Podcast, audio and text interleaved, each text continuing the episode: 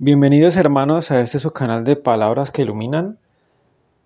Vamos a iniciar esta gran aventura conociendo sobre la vida de San Charbel. Bien, entonces vamos a iniciar con la lectura de este libro.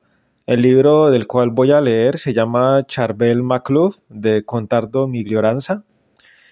Vamos a empezar por el prólogo. Año 1950. Oleadas de entusiasmo y admiración recorren y atraviesan las ciudades y los pueblos del Líbano y de todo el Medio Oriente. Miles y miles de peregrinos desde Siria, Jordania, Egipto, Turquía, Irak, Irán y de todo el mundo se dirigen a Anaya para visitar la tumba del padre Charbel.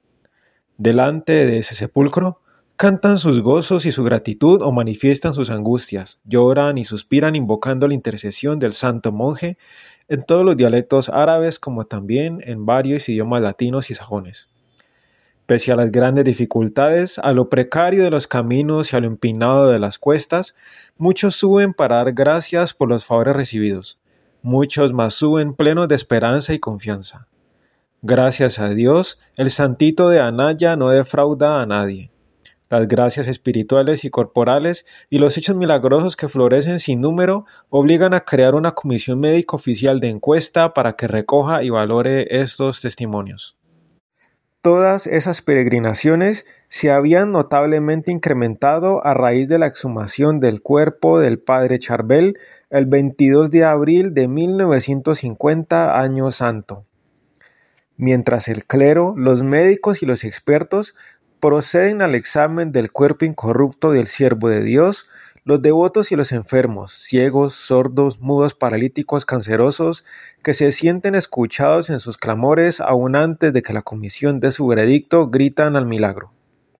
Orientales y europeos, católicos y ortodoxos, Mahometanos y paganos, humildes labriegos, espléndidos beduinos que parecen escapados de los oasis del desierto, se aprietan alrededor del monje, quien durante toda su vida había vivido en el desconocimiento de todos y en el aislamiento más completo.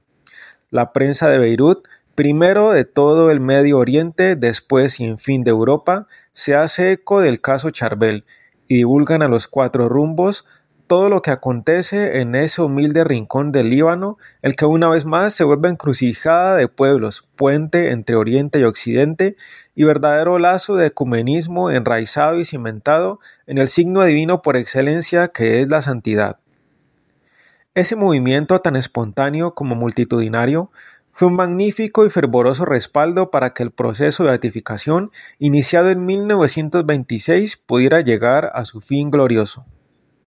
La vida del padre Charbel difiere mucho de las demás vidas de santos conocidas, por eso exige delicada comprensión. Las demás vidas de santos ofrecen generalmente un amplio abanico de episodios, a veces aventuras, a menudo testimonios vivenciales del propio santo. La del padre Charbel es una vida completamente lineal, escasa de exterioridades que alteren el marco de actividades, sin sacudidas que rompan la feliz y pacífica monotonía, es una vida rica solo y de ello extraordinariamente rica de interioridades, de recogimiento, de vuelos del espíritu.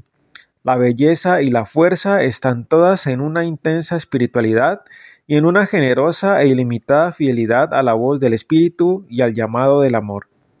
Es una túpida trama de oración, silencio, ascetismo, rudo, penitencias y trabajo. Sin embargo, es una vida fascinante, cuántas razones hay para fundamentar esta afirmación. El marco histórico y geográfico en que se desarrolla esa vida es el Líbano, el corazón del Medio Oriente, pasarela de civilizaciones, crisol de razas y vergel de religiones. La autenticidad de una búsqueda ansiosa y de una entrega consecuente al ideal es otro elemento que sacude toda indiferencia y provoca adhesión y admiración. Sobre todo, la santidad es siempre un esplendoroso brote primaveral, es regalo de Dios a los hombres y a la vez magnífica respuesta humana al llamado de Cristo. Es siempre admirable testimonio de fe y de amor de Dios.